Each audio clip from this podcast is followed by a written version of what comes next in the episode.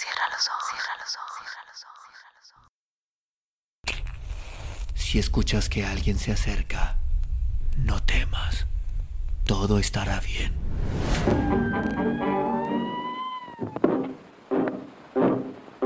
Folks, I'm going down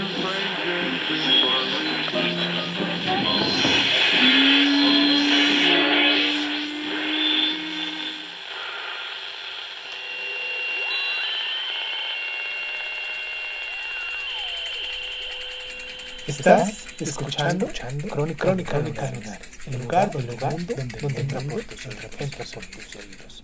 Bienvenido. De la chusma. Friedrich Nietzsche. La vida es un manantial de placer, pero donde la chusma va a beber con los demás, ahí todos los pozos quedan envenenados. Por todo lo limpio siento inclinación, pero no soporto ver los hocicos de mofa y la sed de los impuros. Han lanzado sus ojos al fondo del pozo. Ahora me sube del pozo el reflejo de su repugnante sonrisa. El agua santa la ha envenenado con su lascivia, y como llamaron placer a los sucios sueños, han envenenado incluso las palabras.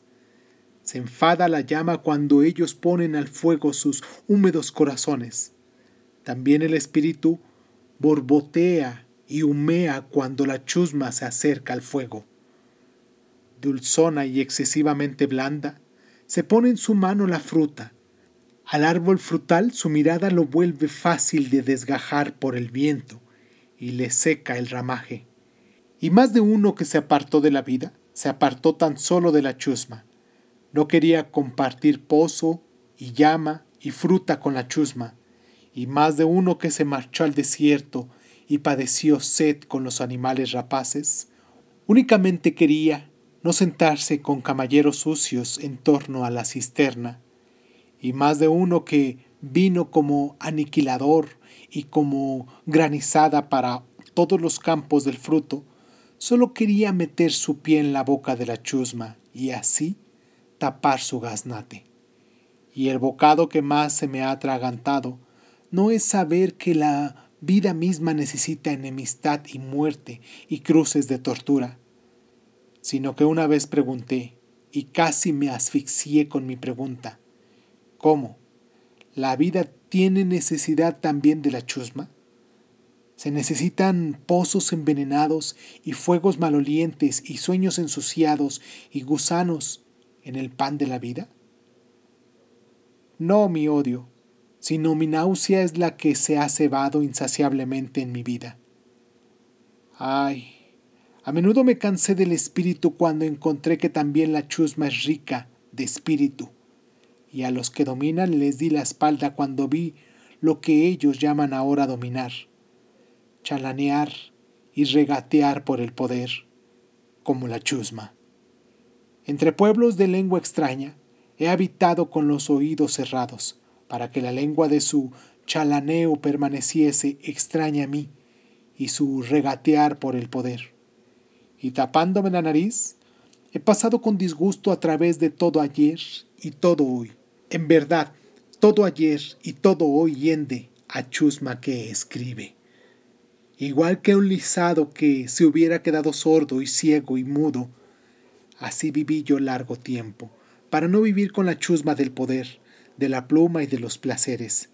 Fatigosamente subía escaleras mi espíritu, y con cautela. Limosnas de placer fueron su alivio. Apoyadas en el bastón se arrastraba la vida para el ciego. ¿Qué se me ocurrió, sin embargo? ¿Cómo me redimí de la náusea? ¿Quién rejuveneció mis ojos? ¿Cómo volé hasta la altura en la que ninguna chusma se sienta ya junto al pozo? Mi propia náusea me proporcionó alas y me dio fuerzas que presentiesen las fuentes. En verdad, hasta lo más alto tuve que volar para reencontrar el manantial del placer. Oh, lo encontré, hermanos míos. Aquí en lo más alto brota para mí el manantial del placer, y hay una vida de la cual no bebe la chusma con los demás. Casi demasiado violenta resulta tu corriente para mí, fuente del placer, y a menudo has vaciado de nuevo la copa queriendo llenarla. y todavía tengo que aprender a acercarme a ti con mayor modestia. Con demasiada violencia corre aún mi corazón a tu encuentro. Mi corazón, sobre el que arde mi verano, el breve ardiente, melancólico, sobre bienaventurado, como apetece mi corazón, estiva tu frescura. Disipada se halla la titubeante tribulación de mi primavera, pasada por esa maldad de mis copos de nieve de junio. En verano me he transformado enteramente y en mediodía de verano. Un verano en lo más alto, con fuentes frías y silencio bienaventurado. Oh, venid amigos míos, para que el silencio resulte aún más bienaventurado, pues está en nuestra altura, a nuestra patria, en lugar demasiado alto y abrupto demasiados nosotros aquí para todos los impuros y para su sed. Lanzad vuestros ojos puros en el manantial de mi placer, amigos míos. ¿Cómo habría él de entubiarse por ello? En respuesta os reirá con su pureza.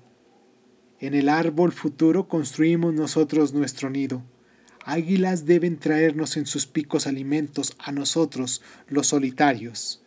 En verdad, no un alimento del que también a los impuros les esté permitido comer. Fuego creerán devorar y se abrazarán los hocicos. En verdad, aquí no tenemos preparadas moradas para impuros. Una caverna de hierro significa para sus cuerpos nuestra felicidad y para sus espíritus. Y cual vientos fuertes queremos vivir por encima de ellos, vecinos de las águilas, vecinos de la nieve, vecinos del sol, así es como viven los vientos fuertes, e igual que un viento quiero yo soportar todavía alguna vez entre ellos, y con mi espíritu cortar la respiración a su espíritu. Así lo quiere mi futuro. En verdad, un viento fuerte es Zaratustra para todas las hondonadas, y este consejo da a sus enemigos y a todo lo que estupa y escupe. Guardaos de escupir contra el viento. Así habló Zaratustra.